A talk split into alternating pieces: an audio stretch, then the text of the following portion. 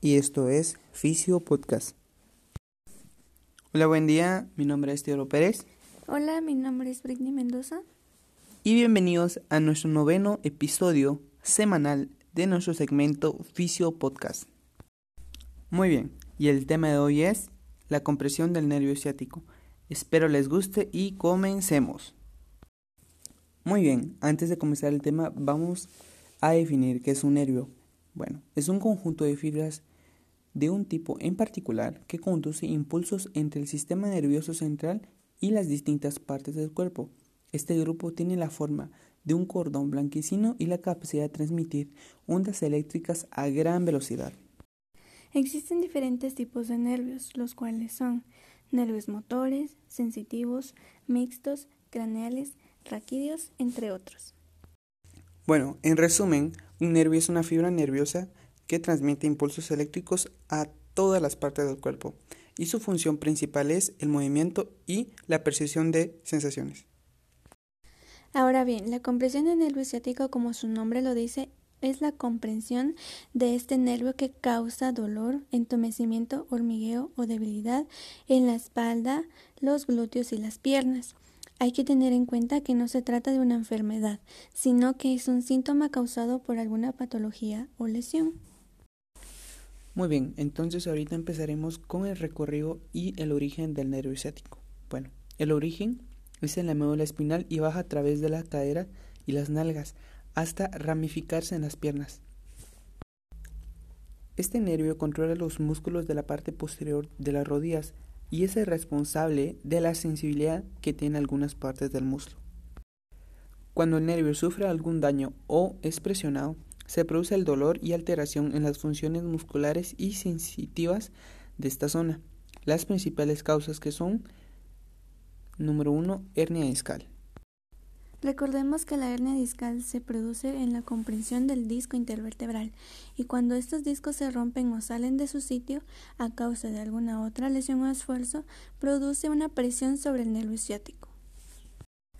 Como número 2 tenemos fractura o lesión pélvica.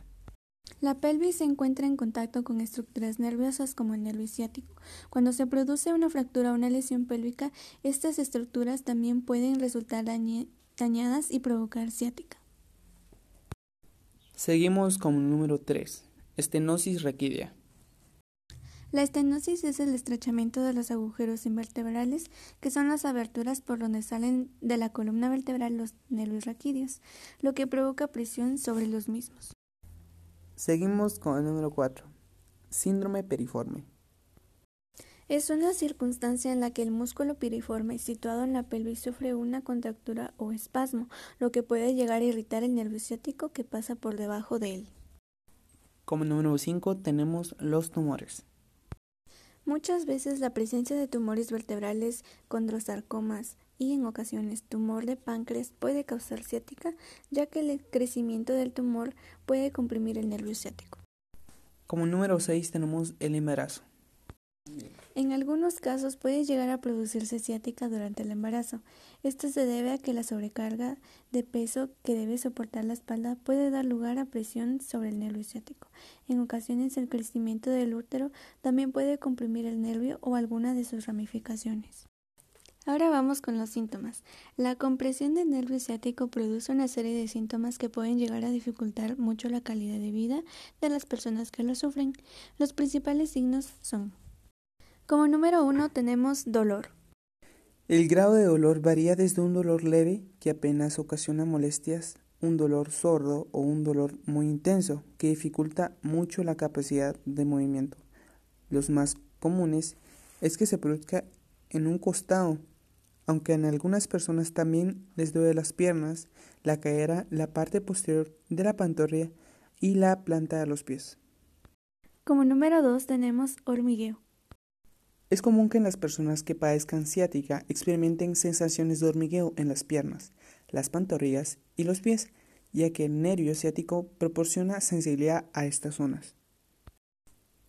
Como número 3 tenemos entumecimiento. Las mismas áreas en las que se produce dolor y hormigueo pueden notarse entumecimiento, especialmente las plantas de los pies, y las pantorrillas. En ocasiones el pie se queda rígido y no se arquea al hacer el típico movimiento del paso, lo que dificulta mucho caminar. Y por último tenemos debilidad. También es muy común que en algunas partes se sientan debilidad, en algunas circunstancias se llega a sentir ardor. Es imposible prevenir la ciática como tal, ya que no se trata de una enfermedad, sino un síntoma derivado de otras patologías. Es recomendable hacer ejercicio de forma habitual para fortalecer músculos y huesos y evitar así que se produzcan lesiones que puedan afectar el nervio ciático. Una correcta higiene postural también reducirá las posibilidades de sufrir una ciática derivado de otra afección. Ahora vamos con el diagnóstico. Por lo general, la ciática desaparece por sí misma al cabo de un tiempo, aunque es común que aparezca. La forma más habitual para detectar ciática es la realización de un examen físico. El especialista buscará los siguientes signos para detectar una posible compresión o lesión en el nervio ciático. Como número uno tenemos dificultad para doblarse hacia adelante o hacia atrás. Como número dos tenemos la sensación de debilidad a la hora de mover la rodilla o flexionar el pie. Número 3. Reflejos teninosos anormales y lentos. Número 4. Dolor al levantar la pierna estirada cuando se queda en el aire. Número 5. Entumecimiento. Número 6. Pérdida de sensibilidad. El especialista también puede necesitar una prueba médica para completar el diagnóstico, como una resonancia magnética, una radiografía o un análisis de sangre. Ahora vamos con el tratamiento. Este se divide en varias secciones. En el cuidado personal podemos aplicarnos compresas frías y hacer ejercicio físico. Entre los medicamentos podemos ingerir antiinflamatorios no esteroideos, analgésicos, relajantes musculares, esteroides y tratamiento para el dolor del nervio. Entre las terapias tenemos las técnicas de tratamiento quiropráctico, estiramiento, masaje y acupuntura. Y un procedimiento médico tenemos la inyección epidural de esteroides. Muy bien, y con esto terminamos. Espero les haya gustado y lo hayan entendido. Recuerden que si tienen algún familiar o ustedes sufren de alguna lesión o tienen alguna duda sobre el tema de fisioterapia, se pueden comunicar con nosotros. Mi número es 3309-9793. Y el mío 3077-2175. También nos pueden encontrar en Facebook como Teodoro Pérez y Britney Mendoza. Y el tip del día de hoy es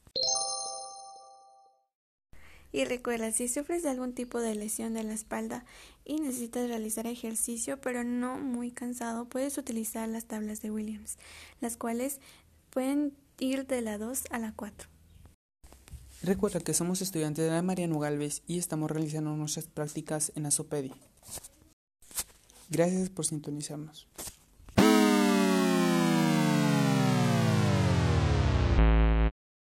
Y esto fue Fisio Podcast.